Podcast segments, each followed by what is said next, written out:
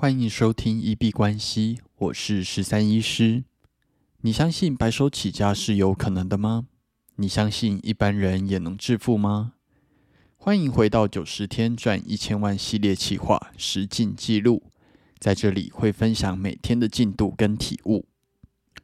好，那首先还是要先分享一下十月二十四号今天比特币比较热烈的涨势。今天比特币在早上的时候，大概四五点左右，其实才在三万呃两万九附近，但是在新闻通过之后呢，忽然一根拉涨，直接涨了十 percent 啊，甚至冲到二十 percent。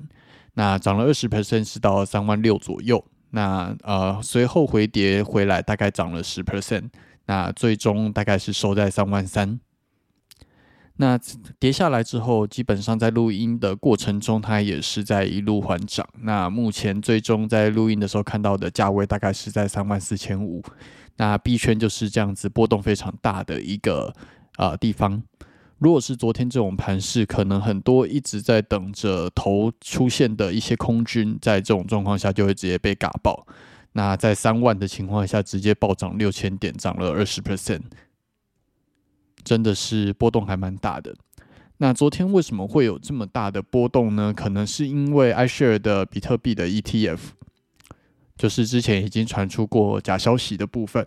那好像在昨天有传出消息，是它被美国证券列入了那个维护名单里面。那根据过去的经验呢，这是一个新基金准备要上市的其中一个环节。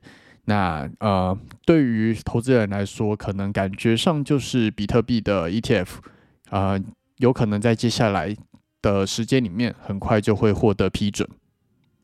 那比特币的 ETF 上市，对于币圈的人来说，算是一个非常重大的消息。所以，只要有这个消息公布，呃，基本上都会有蛮大的波动。包含前阵子的假消息的事件，那这一次的话，这次大家是比较有信心一点，所以导致了昨天直接上涨暴拉了二十 percent。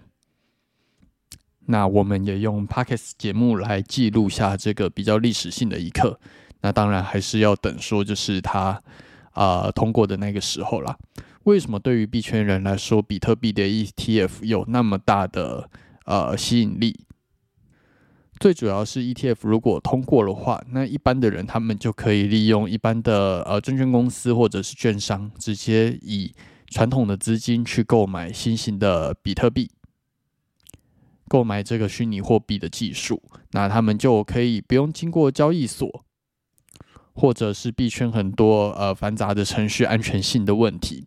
那对于目前还没有接呃还没有。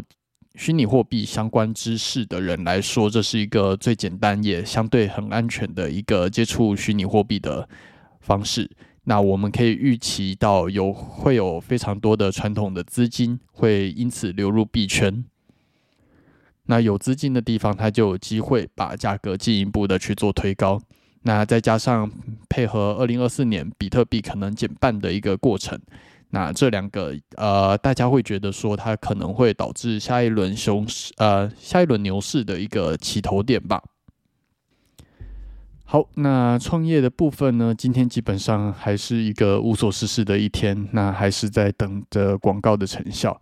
不过好像没什么人预约，最近的状况比较有点惨。那再加上我自己的身体状况，其实调试的并不算很好，我觉得可能要稍微调整一下作息。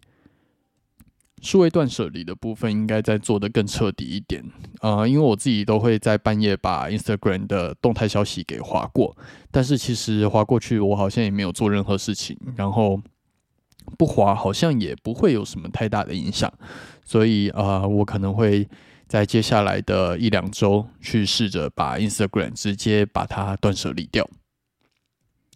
而且作息这样子不固定，太晚睡，然后导致说我都会睡到下午甚至晚上的时间，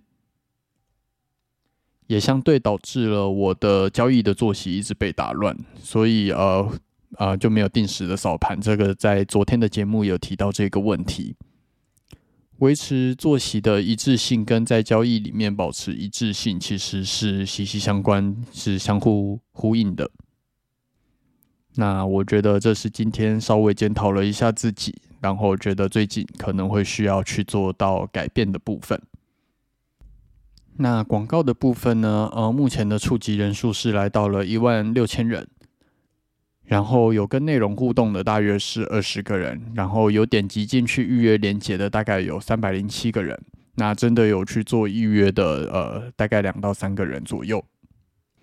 那明天会再重新去发布广告，那希望这个广告能够去打到就是真的有这个需求的人。好，那我们今天就先聊到这里。对于今天的话题，如果有任何想法，都欢迎在留言区去做留言，无论是在 Podcast、Instagram 或者 Twitter 的留言区。那我们今天就先到这边。